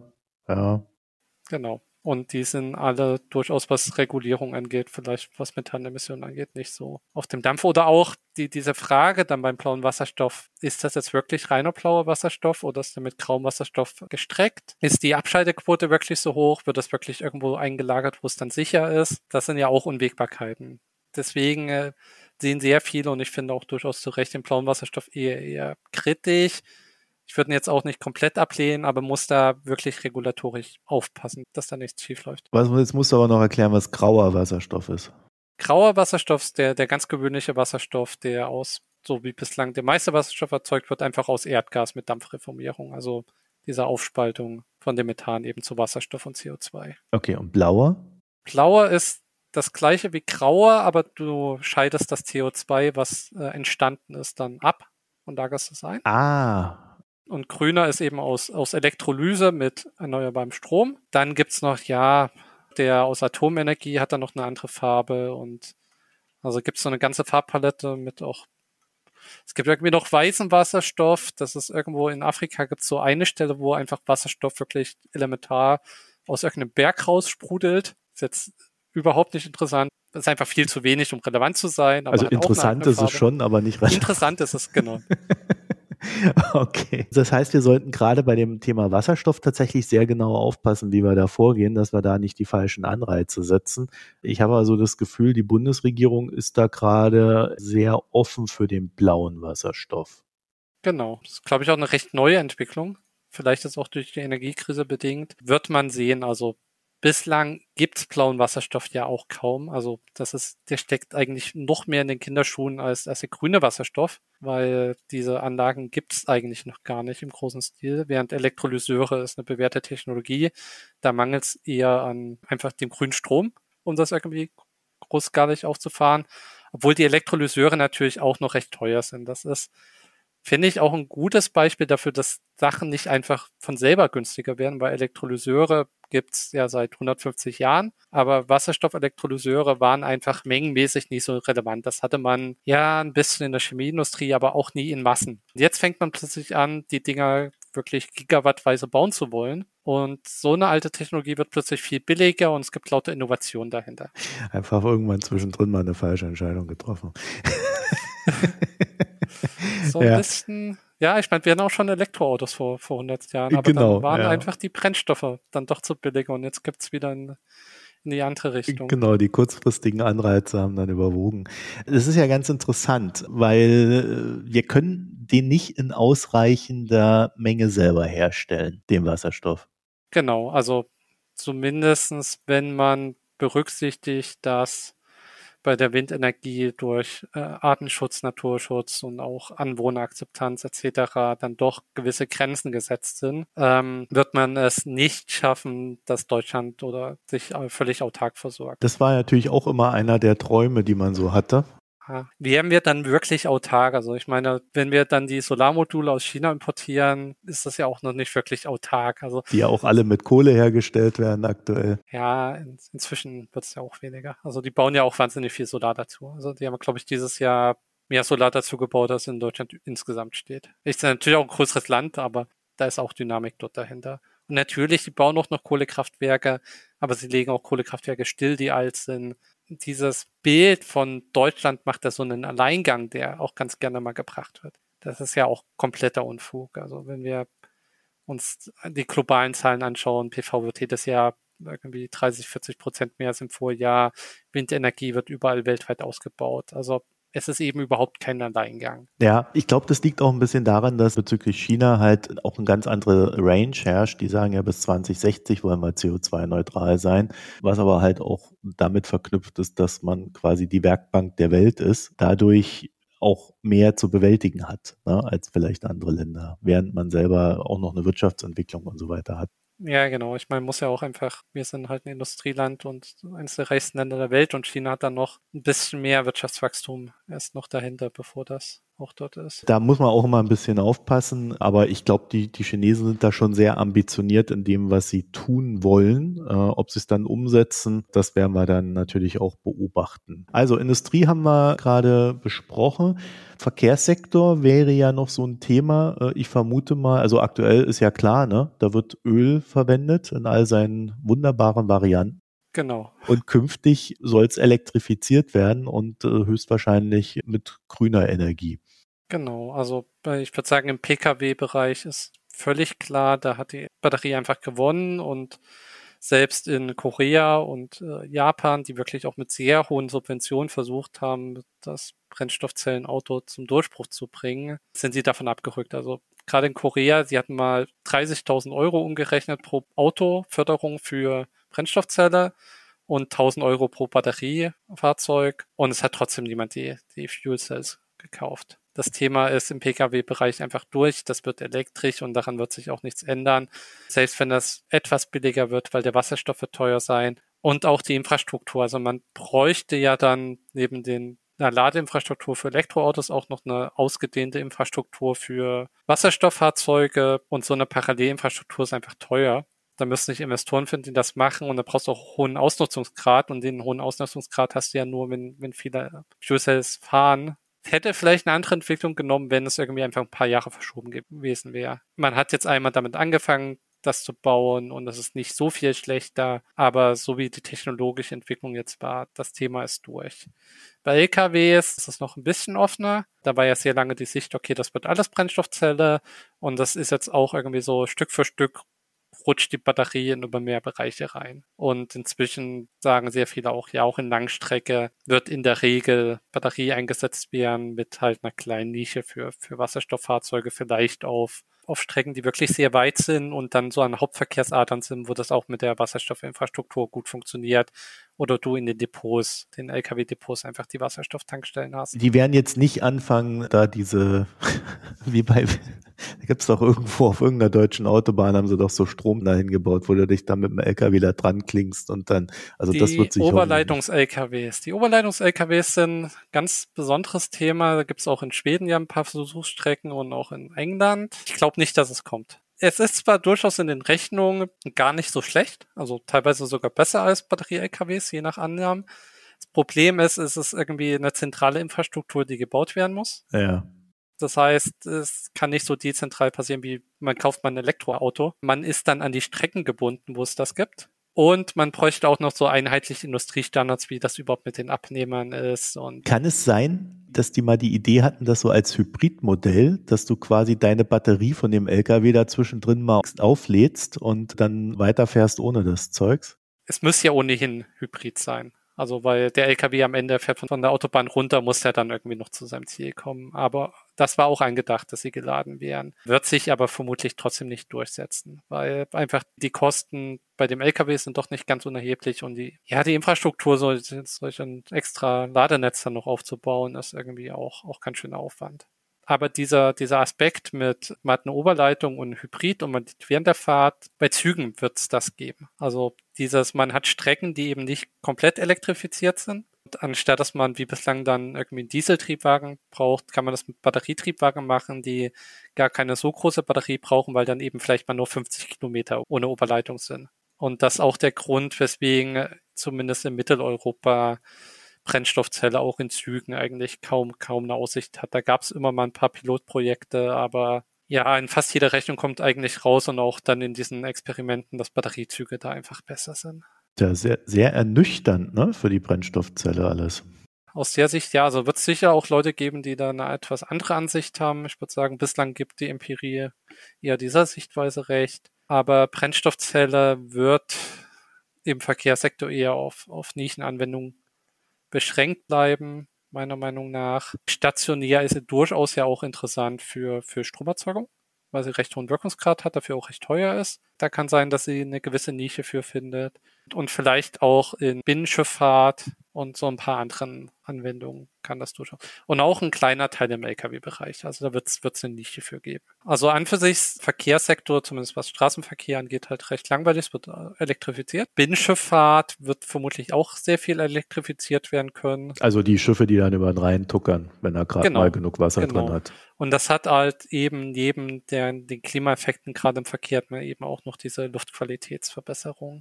Ja, das ist ja das größte Ding, ne? Das, das habe ich mir schon gedacht, als ich irgendwie recht jung war. Man kann ja nichts gegen saubere Luft haben, ne? Ja. also, das, äh, das ist ja gerade in der Stadt äh, echt ein Thema. Es gibt auch Veröffentlichungen, wo drin steht, dass äh, die Luft, die aus einem Dieselauto rauskommt, sauberer ist als vorher, weil sie ja dann diese Abgasreinigung durchlaufen hat und das bessere Luftqualität hat als vorher, aber würde ich eher skeptisch sehen. Also ich wohne ja in Kairo und ich kann euch versichern, äh, so eine Abgassäuberungsgeschichte, das ist ein deutsches Phänomen. Ja, ja. aber ich, es ist ja auch, äh, gerade wenn wir jetzt mal nach China schauen, was Luftqualität angeht, ist natürlich dort viel mehr noch als hier diese Umstellung weg von Kohle ja. auf Erneuerbare und weg von, von halt Verbrennungsmotoren hin zu Elektroautos. Was die Luftqualität und damit auch Gesundheit angeht, natürlich ein riesiger Punkt. Weil die, die Smogwerte da sind ja absolut katastrophal und ja, wenn die eine Feier machen irgendwo, dann müssen die die Kraftwerke drumherum abschalten, damit die äh, halbwegs einen Himmel haben. Und dann werden auch so irgendwelche Silberionen da reingeschüttet, damit es auch, äh, ja, die Sonne scheint. Also, das ist dort wirklich ein, ein Riesenthema. Deswegen denke ich, dass das in China auch durchaus, wenn die da mitbekommen, dass das auch in der Hinsicht noch einiges bringt, dass das da auch recht schnell gehen kann. Dann haben wir noch den Flugverkehr. Flugverkehr wird mit Ausnahme der Kurzstrecke kaum mit Batterien zu machen sein, weil einfach die Energiedichte von Batterien nicht hoch genug ist. Das heißt, es gibt zwei Möglichkeiten, wenn man das dekarbonisieren will. Entweder Wasserstoffflugzeuge oder synthetisches Kerosin, was im Endeffekt ein weiterer Verarbeitungsschritt von, von Wasserstoff ist. Das heißt, du nimmst den Wasserstoff durch das Fischer-Tropsch-Verfahren oder ein anderes fügst du dann noch Kohlenstoff dazu, sodass du dann halt synthetisches Kerosin hast. Das, der Kohlenstoff dabei muss dann entweder aus Direct Air Capture Anlagen stammen, damit er CO2-neutral ist, oder aus Biomasse, wobei Biomasse natürlich von der Verfügbarkeit auch etwas begrenzt ist. Mein Tipp wäre, dass, also ich bin jetzt kein Verkehrsexperte, sondern ne, Stromsystem, aber wenn man sich im Flugverkehr überlegt, wie lang die Entwicklungszeiten sind von schon normalen Flugzeugen, die weiterhin mit Kerosin fliegen, dass ein Wasserstoffflugzeug, auch wenn Airbus da ein bisschen dran arbeitet, eher das Unwahrscheinlichere ist, dass es in näherer Zeit kommt und, und das Risiko ist halt wahnsinnig hoch. Wenn du jetzt ein Flugzeug einfach auf synthetisches Kerosin umstellst und du hast irgendwie Probleme und das stürzt ab wegen was völlig anderem, hast du kein Image-Problem wenn du einen Airbus baust mit Wasserstoff und der stürzt dir ab, ja, dann stellt sich Boeing hin und sagt, schaut mal, ist doch viel zu gefährlich, fliegt lieber mit unseren Flugzeugen. Deswegen denke ich einfach, dass aus Risiko ja, Minderungssicht einfach sehr viel auf das synthetische Kerosin gesetzt wird, zumal die Kosten dann vermutlich auch gar nicht so viel höher sind verglichen mit, ja, du brauchst einen komplett anderen Flugzeugbau für den Wasserstoff, weil die Energiedichte geringer ist. Was heißt das für die CO2-Bilanz? Ist das sauber, das Zeugs? Ja, also wenn du das wirklich aus grünem Wasserstoff und dann mit Kohlenstoff, den du aus Direct Air Capture Anlagen, sprich, den du vorher aus der Atmosphäre genommen hast, verbindest, dann ist das netto neutral. Ne, du emittierst wieder das, was vorher rausgekommen ist. Was du natürlich trotzdem hast, sind diese anderen Effekte, die der Flugverkehr noch in den oberen Luftschichten hat. Also da gibt es einfach ja, ich kann es jetzt nicht so gut erklären, aber wenn du da oben Zeug verbrennst, dann gibt es halt noch ein paar andere chemische Reaktionen, die halt auch Treibhausgaswirkungen haben und der Wasserdampf und so. Die ja besonders schlimm sein sollen, heißt es immer, ne? Genau, da gibt es auch verschiedene Schätzungen. Allerdings ist das Gute an denen, das sind eher recht kurzlebige Effekte. Das heißt, das akkumuliert sich jetzt nicht so wie CO2, sondern wenn man ein konstantes Niveau dann hätte von Flugverkehr, zurzeit wächst er ja noch, dann würde es nicht zu immer mehr Erwärmung führen, sondern sich dann auf einem bestimmten Niveau stabilisieren. Ist das technisch jetzt schon äh, gangbar oder ist das echt so eine Sache, wo man noch entwickeln muss? Also das synthetische Kerosin, das, das gibt's. Also, Warum wird es da nicht umgesetzt? Weil es einfach sicher 5 Euro pro Liter kostet ungefähr oder so, so in dem Bereich. Kann es jetzt nicht genau sagen, aber es ist einfach viel, viel teurer ist ja, konventionelles Kerosin. Okay, liegt aber auch wieder an der Skalierung, ne? Muss man ja auch das dazu liegt ein bisschen an der Skalierung, aber das wird auch hochskaliert deutlich teurer bleiben. Wie gesagt, also fängst an mit erneuerbarem Strom, hängst eine Elektrolyse dran, dann brauchst du eine Direct Air Capture Anlage, das ist im Endeffekt ein großer Ventilator mit Filteranlagen dahinter, wo du aus der Luft dann das CO2 gewinnst und dann den Kohlenstoff abschaltest durch Erhitzung oder andere Verfahren. Das ist sehr teuer. Dann brauchst du noch so eine eine Chemiefabrik, wo du das dann weiterverarbeitest zu dem Kerosin. Da ist nochmal Energieeinsatz, den du brauchst, Wirkungsgradverluste. Ja, es ist einfach, steckst sehr viel rein, es kommt sehr wenig raus, aber es ist trotzdem für den Flugverkehr vermutlich das, das gangbarste. Okay, das heißt also steigende Flugpreise und man kann es ja. befördern durch CO2-Zertifikate für den Flugverkehr. Genau. Wir haben ja innerhalb von Europa ist der Flugverkehr ja im Emissionshandel drin aber die ganzen internationalen Flüge halt nicht. Und die nationalen glaube ich auch nicht. Ich glaube, es sind wirklich nur so halt England, Deutschland oder also so zwischen verschiedenen europäischen Ländern drin. Und das ist halt mengenmäßig dann doch eher vernachlässigbar. Da kann man ja politisch für sich einsetzen. Ja, und so langsam dreht sich da auch diese, es gibt ja diese UN-Organisation für den zivilen Flugverkehr, die hatte sehr lange, war ihr Mandat gewissermaßen, dass immer mehr geflogen wird. Also sie hat sich halt dafür eingesetzt, dass Leute viel fliegen. Und Klima war denen egal. In den letzten zwei Jahren haben sie dann doch langsamer verstanden, dass irgendwie, mhm. ne, wenn die UN-Oberorganisation sagt, wir machen mal Klimaschutz, dass sie dann vielleicht auch mal schauen sollten, wie man das dekarbonisiert bekommt. Ja. Dann kommen wir jetzt zu dem Lieblingsthema der Kritiker, alle der Dinge, die wir besprochen haben. Das verbraucht ja unglaublich viel Rohstoffe, dieser Umbau und die Rohstoffbilanz, äh, da werden Kinderarbeit und sonst noch was benutzt äh, und dann haben wir auch nicht genug Rohstoffe. also genau. äh, Alles ganz dann, schwierig und hochproblematisch, deswegen sollte man es am besten gleich lassen. Okay, dann gleich mal äh, als Einführung dazu, das ist ein Bereich, auf dem ich weniger Ahnung habe als von dem anderen. Aber sehr viel, was da rausgehauen wird an, an Informationen zum Rohstoffbedarf, ist einfach nicht richtig. Also es sind teilweise völlig veraltete Zahlen. Bei Photovoltaik hat es einfach eine wahnsinnige Entwicklung gegeben, wie viel weniger Rohstoff man braucht pro halt Kilowatt Leistung. Also das Studien von vor zehn Jahren überschätzen es einfach gerne um Faktor fünf bis acht. Das heißt, dort, dort hat man weniger ein Problem mit den Rohstoffen bei Photovoltaik, um es damit mal anzufangen, als einfach damit, dass fast die gesamte Weltproduktion in China ist. Mhm. Und die das mit Kohle herstellen und dadurch die ganze Bilanz ja ohnehin wieder versaut wird. Und das ist aber, weil, weil der Energiebedarf dafür inzwischen so gering ist, fast kein Problem. Also ein Solarmodul erzeugt innerhalb von weniger als einem Jahr die Energie, die reingesteckt wurde. In Deutschland vielleicht ein bisschen länger. Das heißt, und so ein Modul lebt meist, wird es mit 25 Jahren gerechnet. Es gibt auch Module, die sind deutlich älter inzwischen. Also dieser Energieeinsatz da ist, ist weniger ein Problem und das wird ja auch in China im, im Zeitverlauf wird das ja auch sauberer. das ist, glaube ich, auch ganz oft auch jetzt bei diesen Berechnungen zu, zu Elektroautos, das wird irgendwie mit dem momentanen Emissionsmix gerechnet und nicht damit, wie es denn über die Lebensdauer des Elektroautos aussieht und auch der Elektroautos, die noch danach kommen, weil man braucht ja einfach das Markthochlauf. Gut, dann haben wir Windkraftanlagen, von denen wir ganz viel bauen müssen. Da, da brauchen wir ja in erster Linie Stahl und Beton. Das ist einerseits nicht ganz wenig, andererseits auch nicht so viel, wie neulich jemand vom VCI gesagt hat, der dann irgendwie meinte, dass irgendwie ein Windrad fast so viel braucht wie, wie der Eiffelturm. Also ich glaube, ich hatte es mal ausgerechnet, dass, dass so dieser jährliche Bedarf für diese Windkraftanlagen, wenn man diesen Ausbaupfad, den wir brauchen, schafft, mhm dann ist der noch im einstelligen Prozentbereich des deutschen Stahlverbrauchs. Also geht einfach wahnsinnig viel in, in die Automobilbranche und auch in den Bau und es ist nicht null, aber es ist jetzt auch keine äh, Wahnsinnsmenge und beim Beton so ähnlich. Ja, und im Stahl haben wir doch eigentlich eh ein Überangebot am Weltmarkt seit Jahren. Also das sollte man ja irgendwie wuppen können. Genau, ich meine, Stahlproduktion ist natürlich auch energieintensiv, aber auch da gilt, so eine Windenergieanlage hat sich auch in, in drei Jahren wieder rentiert von, also energetisch.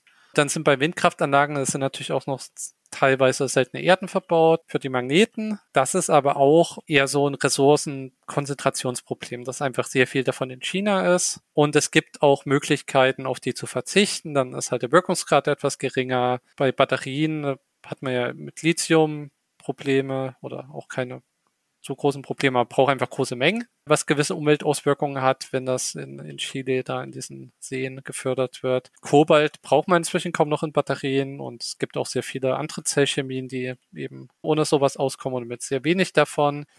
Es ist natürlich teilweise berechtigt, dass man da aufpassen muss, keine Umweltkatastrophen anzurichten.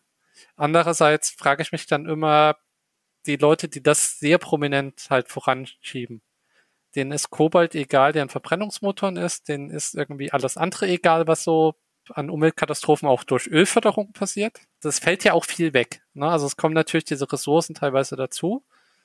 Aber auf der anderen Seite, Öl- und Gasförderung ist auch nicht gerade sauber. Und wenn wir auch äh, Tagebaue sind auch, auch nicht so besonders schön anzuschauen. Das fällt eben alles weg. Und wenn es jetzt wirklich rein um diesen Ressourcenbedarf geht, also global, es gibt auf der Erde genug von dem ganzen Zeug. Also das ist vielleicht von der Förderung teilweise dann etwas teurer, aber dadurch, dass man oft Substitute hat, ist das in der langen Frist, ist das eigentlich unproblematisch. Mhm.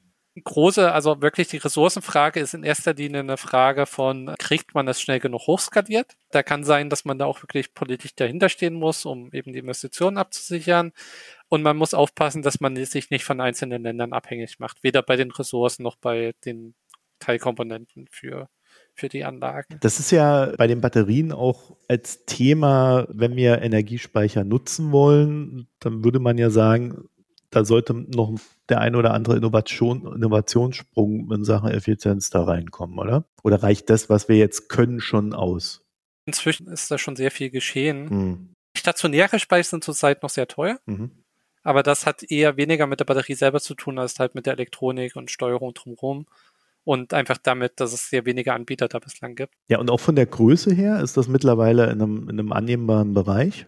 Na, ich würde sagen, es, gibt ja Elektroautos mit 500, 600 Kilometer Reichweite. Ja, nee, ich meine, so Batteriespeicher neben so ein Kraftwerk stellt. Oder zum Auffangen von Solarenergie. Ich würde sagen, also zurzeit werden da zum Großteil eben auch diese Lithium-Batterien verbaut, die mhm. eben durchaus ressourcenintensiv sind. Ich vermute, dass auf mittlere Sicht sich dann für stationäre Batterien andere Technologien durchsetzen werden, einfach weil der große Vorteil der Lithium-Batterie ja ist, dass sie wenig Platz wegnimmt mhm. und leicht ist pro gespeicherte äh, Energie. Und bei stationären Speichern spielt das ja keine Rolle, wie, wie groß die sind, also in einem gewissen Rahmen. Und die Lithium-Batterie hat aber einfach den Vorteil, dass es durch diesen Pfad von Laptop über Autos einfach wahnsinnig hochskaliert und technologisch weit ist, während Alternativen wie halt Vanadium-Redox-Batterien oder auch Eisenoxid-Batterien und all das andere, was es da zurzeit gibt, einfach noch in den Kinderschuhen stecken. Also das wird sich dann in den nächsten Jahren zeigen. Genau, und ich meine, am ressourcenschonendsten ist es natürlich, wenn man auch eben diese Autobatterien, die ohnehin verbaut sind, wenn man die, die mit dafür nutzt. Das wird auch mengenmäßig vermutlich viel, viel mehr sein als diese stationären Batterien. Ist denn die Politik bereit, das zu tun mit diesen Autobatterien? Ja, es ist regulatorisch, glaube ich, noch nicht ganz einfach, aber das Wirtschaftsministerium hat jetzt schon gesagt, dass sie das, das befördern wollen. Und ist ja auch super für so ein Autoland wie Deutschland. Ne? Man muss gucken, dass man die Wertschöpfung hier behält und erhält und äh, dann gleichzeitig äh, will, will, ja eh jeder, jeder ein Auto haben. man muss halt noch gucken, dass die Dinger irgendwie ans Netz kommen. Da gibt es ja auch manche Kritiker, die sagen, na, wer würde das denn tun? Der verschleißt ja die Batterie. Aber der Batterieverschleiß, gerade wenn man eben nicht, nicht an einem Schnelllader hängt, sondern, sondern das recht langsam lädt oder entlädt, ist doch eher gering. Und die Lebensdauer von Batterien inzwischen viel höher als die von Autos. Daher ist das kaum ein Argument. Und für den Fall, dass Leute dann doch Bedenken hätten, gibt es ja auch immer die Möglichkeit, dass die Batterie gewissermaßen geleast ist vom Anbieter dafür günstiger und der das steuert und das Risiko trägt. Kann man Batterien mittlerweile aufbereiten, also dass man sie wieder nutzen kann, Recycling? Batterierecycling gibt's, also gibt's ja auch schon für die kleinen Batterien eigentlich. Es steckt noch so ein bisschen in den Kinderschuhen, was die Wirtschaftlichkeit angeht, aber technisch ist das auch zum Großteil machbar. Und das ist eigentlich dann auch ein großer Vorteil von den Batterien gegenüber halt Verbrennungsmotoren. Ne? Das, den Diesel, den du verbrennst, der ist weg. Die Batterie ist am Ende der Lebensdauer recycelbar. Und wenn man sich jetzt die, die momentane technische Entwicklung anschaut, kann man aus einer Batterie, die jetzt 10 Kilowattstunden Speicherkapazität hat, nach dem Recycling vermutlich sogar eine größere Batterie bauen, weil einfach weniger Material benötigt wird durch den technischen Fortschritt. Also es wird ja bei den Autobatterien dann auch gerne über diese Second Life geredet, wo man sagt, okay, sie hat jetzt irgendwie 20 bis 30 Prozent äh, Kapazität verloren, mhm. ist fürs Auto nicht mehr gut genug, weil einfach Reichweite zu niedrig sinkt, aber wir können sie jetzt als stationären Speicher zweit nutzen. An sich ein sinnvolles Konzept, aber eben dadurch, dass es diese Recycelbarkeit gibt, und äh, neue Batterien weniger Ressourcen brauchen als alten, ist eine spannende Nutzungskonkurrenz zwischen äh, Weiterverwenden oder eher Recyceln. Ja. Das wird sich, ja, das ist dann was, was der Markt am besten weiß, wie das, was sich da am meisten rechnet. Und vielleicht wird es auch je nach Batterie dann ein bisschen unterschiedlich sein. Jetzt wird mich zum Ende hin vor allen Dingen eine Sache interessieren. Und zwar haben wir ja am Anfang über die sich schließende Zeitschiene gesprochen. Also weltweit würde ich es dir jetzt nicht abverlangen, eine Schätzung einzugehen, aber innerhalb Deutschlands können wir diese Ziele noch erreichen und was braucht es dafür? Können wir sie erreichen? Also ich würde sagen, technisch geht's. Mhm. Im Endeffekt, wenn das jetzt 22 Jahre sind und man jetzt wirklich keine fossilen Heizungen mehr einbaut oder zumindest in drei Jahren keine fossilen Heizungen mehr einbaut, was auch so mehr oder minder angedacht ist, dann schafft man das noch innerhalb eines Lebenszyklus von diesen Produkten, dass dann 45 zumindest ein Großteil raus ist. Also ich glaube nicht, dass man, dass man auf ganz Null kommt. Eine gewisse Verzögerung, einen Rest wird man drin haben und sicher auch eine leichte Zielverfehlung in dem einen oder anderen Bereich. Aber wenn man dann, dann bei 20 Megatonnen statt Null ist und sich anschaut, dass wir in einer Woche im Jahr 1990 noch so viel emittiert haben wie dann in einem ganzen Jahr, dann spielt das keine große Rolle, wenn man dann so eine leichte Zielverfehlung hat. Wichtig ist halt, dass man bei den Sachen, die eben eine lange Lebensdauer hat, da sehr früh reingeht und verhindert, dass dort einfach Sachen gebaut werden, die dann 50 Jahre rumstehen, weil dann hat man zwei Optionen. Entweder man lässt sie dann weiter emittieren, weit über das Jahr 2045 hinaus, oder man muss sie vorzeitig stilllegen und das ist dann einerseits rein betriebswirtschaftlich ineffizient und volkswirtschaftlich ineffizient und wer das dann bezahlt, ist dann immer die Frage. Ne? Entweder wird der Investor dann der Gelackmeierte oder, oder der Staat muss irgendwie eine Entschädigung zahlen. Ja gut, da kann man ja sagen, da soll der Staat dann einfach zahlen und wir haben das Ding weg. Aber die, die Gefahr ist immer, dass je mehr jetzt noch sowas Fossiles gebaut wird, dass sich dann eben die Politik schwerer tut, diese Entschädigung zu zahlen. Weil es dann irgendwie mengenmäßig einfach sehr viel Ja, auch vielleicht auch eine Frage, wer gerade regiert. Ne? Ja, ansonsten, was ist wichtig, was jetzt getan wird? In erster Linie würde ich sagen, die richtige Regulierung.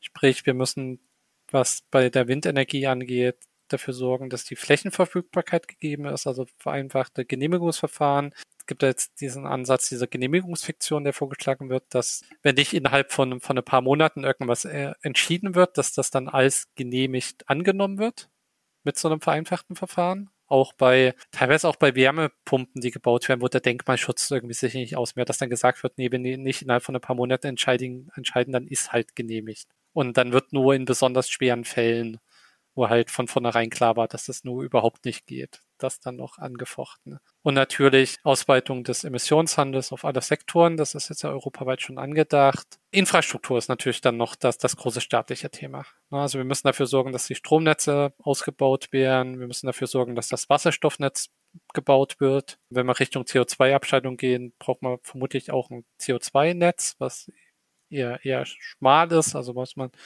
vielleicht hauptsächlich wirklich die Rheinschiene lang und von dort dann halt Richtung Norwegen baut. Und das sind so ein paar Sachen, die, die kann eben nicht der Markt, sondern alles, was Infrastruktur angeht, muss einfach der Staat rein und dafür sorgen, dass ja, auch die Genehmigungsprozesse und das alles einfach schneller ist. Es sind jetzt einfach alle gefragt. Ne? Also jeder muss jetzt seinen Teil beitragen, wenn wir das schaffen wollen.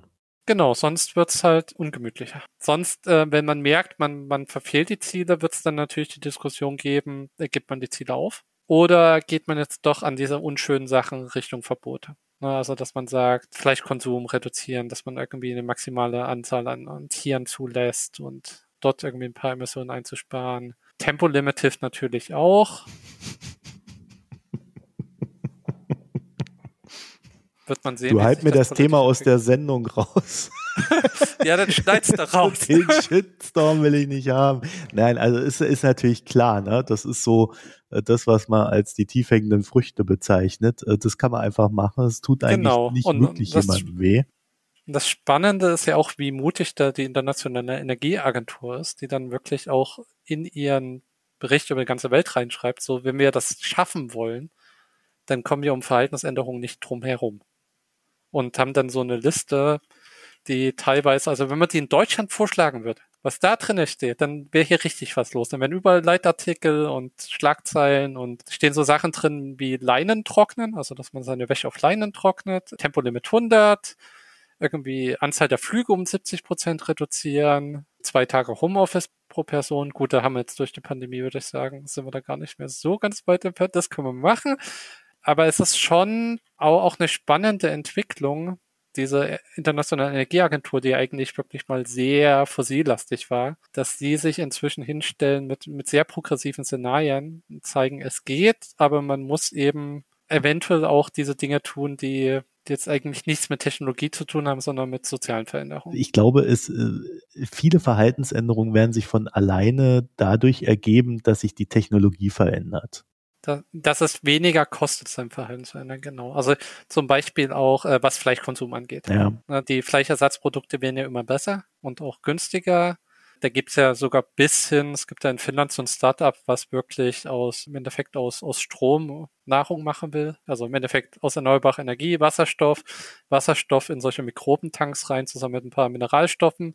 Und dann hast du da schöne Bakterien, die sich einfach davon ernähren. Und am Ende kommt so ein schönes Pulver bei raus, woraus man Burger braten kann oder alles andere Mögliche machen kann. Und wenn das lecker ist und günstig, dann wird das auch nach und nach reinkommen. Ja, also ich kann dazu nur sagen, äh, es gibt sehr gute vegane Nahrung, leider nicht in Deutschland. Äh, ist, also ich, äh, ich esse eigentlich in meinem, in meinem USA-Urlaub, letztens habe ich fast nur vegan gegessen, einfach weil es geschmeckt hat. Also ja. es fehlt einem dann auch nichts, wenn das ordentlich zubereitet wird und wenn das ordentlich gewürzt wird und so weiter. Und ich verstehe nicht, warum deutsche vegane Nahrung, aber gut, das deutsche Essen ist jetzt auch nicht berühmt, so schlecht sein muss. Ich glaube, da kann man sehr viel gewinnen, aber im Grunde sind das ja aktuell persönliche Entscheidungen, die jeder treffen kann. Ich denke da ja anders, als es oftmals argumentiert wird. Ich denke schon, dass man so eine Entscheidung treffen kann, dass es einem nicht wehtut, dass es beiträgt. Ne? Deswegen meinte ich vorhin, im Endeffekt müssen ja jetzt alle ran, die Politik, die Industrie, ja. der Bürger in dem Sinne. Und äh, der Bürger kann vor allen Dingen auch dadurch ran, indem er die Politik darin unterstützt, diese Veränderungen auch zu begleiten. Genau, ich glaube, es wird ja auch unterschätzt, dass also individuelles Handeln erstmal keinen großen Einfluss hat, aber wenn viele das machen, dann hat es ja auch wieder doch auch. Es hat eine normative Wirkung. Ne? Genau. Und gerade bei dem Fleischkonsum, das ist ja wirklich auch so eine Generationssache. Also sieht man einfach, dass das den jüngeren Generationen einfach immer mehr wird und dann schiebt sich das auch einfach so von selber über den Zeitverlauf in die Richtung. Und unsere Generation ist dann die letzte, die noch für das Steak am Sonntag kämpft ja, in den genau. Feuilletons. Ja. Wir fliegen dann mit CO2-neutralem Kerosin nach Argentinien um das letzte Steak, was es noch gibt. Aurel Wünsch, ich danke dir für das Gespräch. Gerne. Und wenn ihr dazu noch ein paar Gedanken habt, dann könnt ihr sie unter www.mikroökonom.de einfach äh, reinschreiben. Das würde mich doch sehr interessieren. Und ihr habt gerade eine Premium-Folge gehört. Das heißt, wenn ihr sie vor allen gehört habt, dann seid ihr Premium-Abonnentin. Und wenn ihr sie im freien Feed gehört habt, dann solltet ihr es jetzt werden und äh, unser Premium-Abo abschließen. In jedem Fall freuen wir uns, wenn ihr uns in einem Podcatcher eurer Wahl abonniert oder in den sozialen Netzwerken verteilt. Und wir werden natürlich auch den Aurel verlinken. Der ist auf Twitter recht aktiv, immer mit interessanten Beiträgen. Und ähm, ja, dann wünsche ich euch eine schöne Zeit und bis bald. Tschüss. Tschüss.